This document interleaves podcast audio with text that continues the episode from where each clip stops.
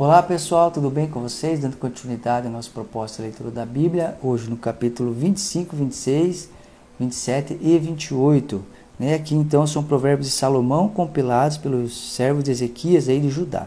E eu queria destacar aqui com vocês então o versículo 6, ele diz assim: Não se engrandeça na presença do rei e não reivindique lugar entre os homens importantes. É melhor que o rei lhe diga suba para cá do que ter que humilhá-lo diante de uma autoridade, né?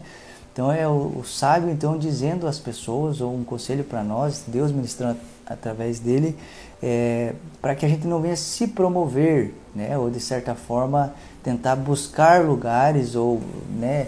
É, ser honrado pelos homens ou forçar isso, mas o próprio Jesus falou sobre isso, né?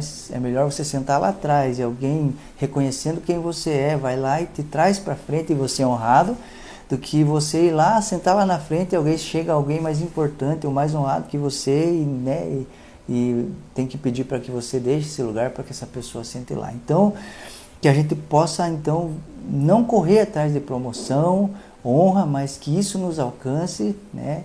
E que de certa forma é, a vida que a gente tem com Deus é, nos leve então a ser pessoas honradas e reconhecidas pelos homens, mas não algo forçado ou procurado.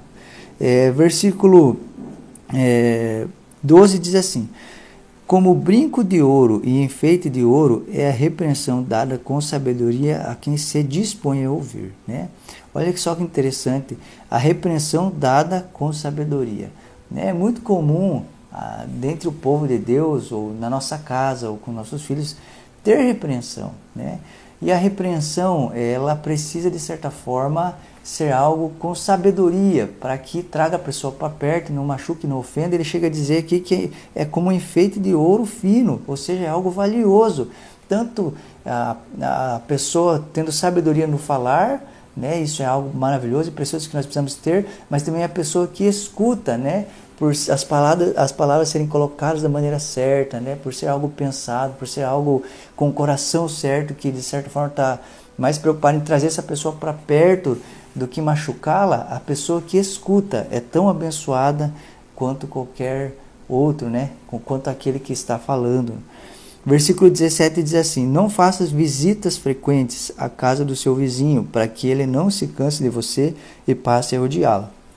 Olha que interessante, a comunhão é algo maravilhoso. Estar junto com os irmãos é algo maravilhoso. A comunhão é algo de Jesus. Jesus espera isso.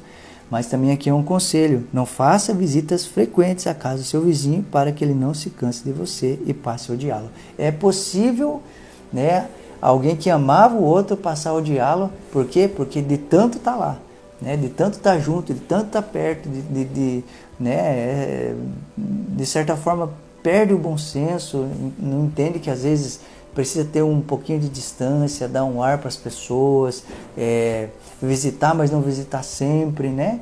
Isso é algo importante, porque é, isso pode gerar então uma rachadura entre bons amigos, né? Pode gerar problema, atrito entre bons amigos. Então são conselhos para que a gente possa ter, é, continuar sendo amigos e tendo pessoas próximas perto de nós e visitá-las, mas com moderação e bom senso, né?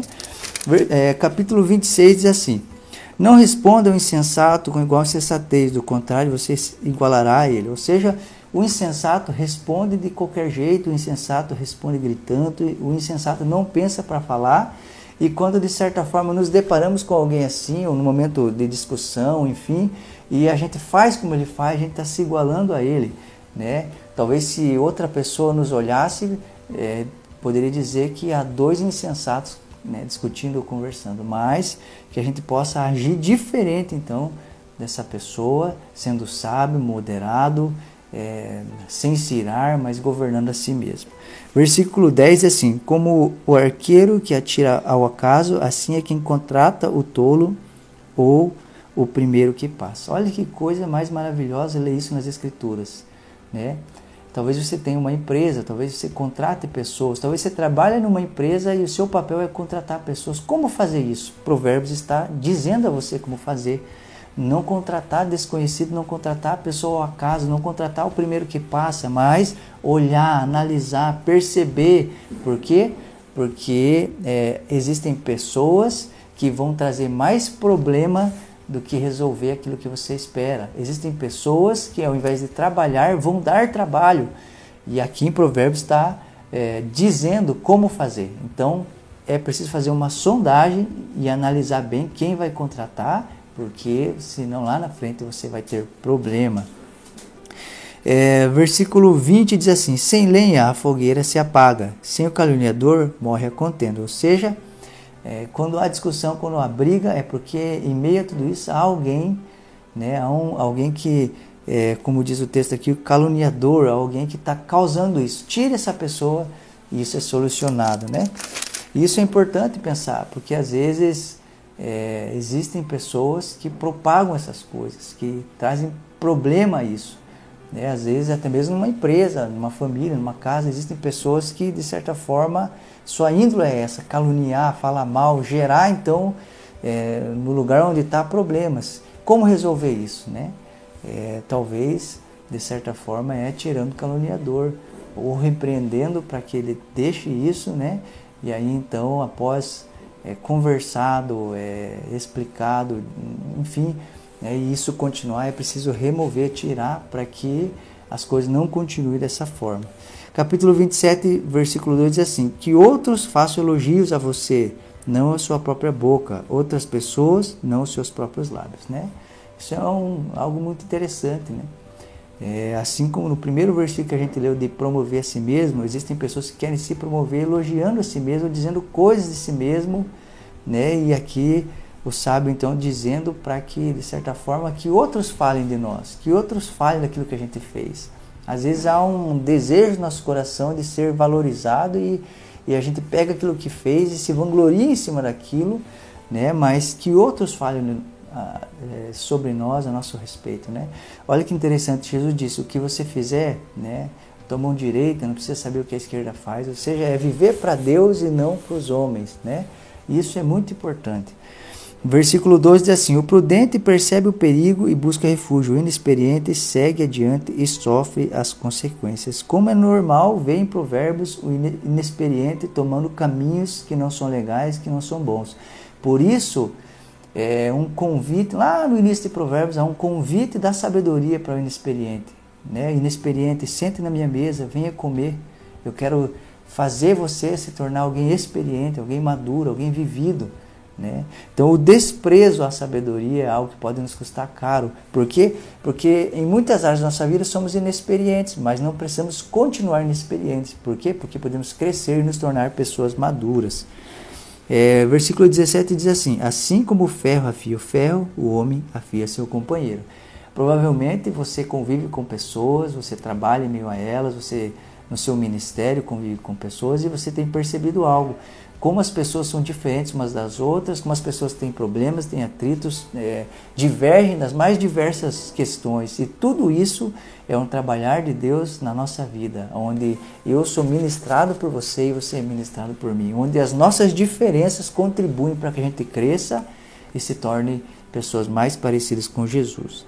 Versículo 23: Esforce para saber bem como suas ovelhas estão e dê cuidadosa atenção aos seus rebanhos. Isso aqui é muito interessante ler isso na Bíblia, porque é, talvez seja um versículo para os pastores, né, ou para, você que ministra né, sobre outros, talvez você pai, né, que precisa olhar a sua família como um rebanho. Né? Às vezes a gente fica esperando que as pessoas venham conversar conosco sobre aquilo que passa, aquilo que vive, mas esse versículo está dizendo sobre né, que o pastor ele vai até as ovelhas e procura saber como elas estão. Né? Isso é algo que a gente precisa pensar. Porque as pessoas passam certas coisas e nem sempre nos procuram. Então é melhor a gente demonstrar esse carinho e cuidado indo até elas, se certificando que estão bem, que estão comendo bem, que estão se alimentando bem, que estão vivendo como Jesus espera e ajudá-la nas suas necessidades. Né? Capítulo 28, então, aqui Diz assim no versículo 8: Quem aumenta a sua riqueza com juros exorbitantes ajunta para algum outro que será bondoso com os próprios. Olha que interessante. É como se Deus é, tirasse dessa pessoa e desse a alguém que vai agir com justiça. Ou seja, é, ganhar dinheiro de maneira errada, é, pode ter certeza que essa pessoa é, em algum momento vai sofrer as consequências e o resultado disso, né?